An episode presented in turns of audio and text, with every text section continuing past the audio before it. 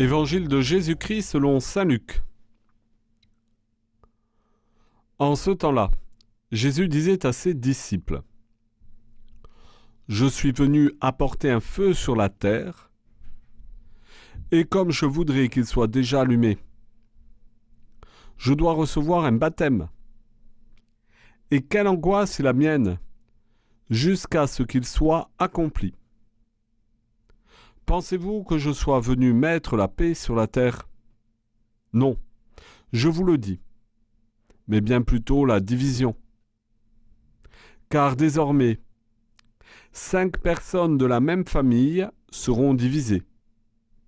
Trois contre deux et deux contre trois.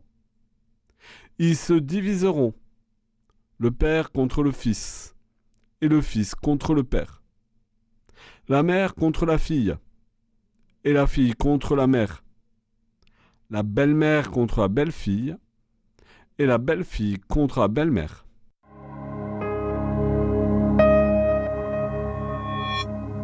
Quand je lis ce passage d'évangile, je pense à Jésus sur la croix.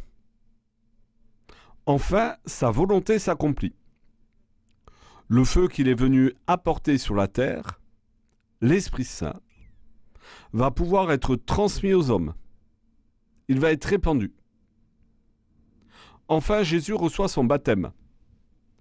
Il va plonger dans la mort pour ressusciter. Jésus accepte d'aller jusqu'au bout de sa mission. Quand Jésus meurt sur la croix, malgré sa souffrance atroce, il y a de la paix, car il accomplit sa mission pleinement. Il n'y a aucune tiédeur, car son amour est infini.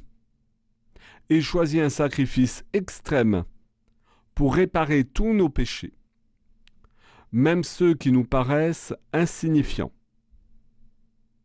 Si nous accueillons vraiment l'Esprit Saint, nous serons comme le Christ, débordant d'amour et sans tiédeur.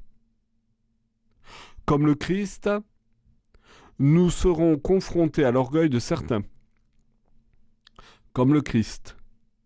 Nous gênerons ceux qui refuseront de reconnaître leurs péchés et d'y renoncer. Comme le Christ, nous nous retrouverons en opposition avec tous ceux qui sont attachés à l'esprit du monde. Comme le Christ, nous serons source de division. Nous savons que la conversion est un chemin difficile il y a des renoncements à vivre. Nous savons que c'est un vrai combat contre le mal. Bien souvent, les oppositions que les chrétiens rencontrent, les divisions qu'ils vivent avec leurs prochains, sont les débuts de ce combat contre le mal.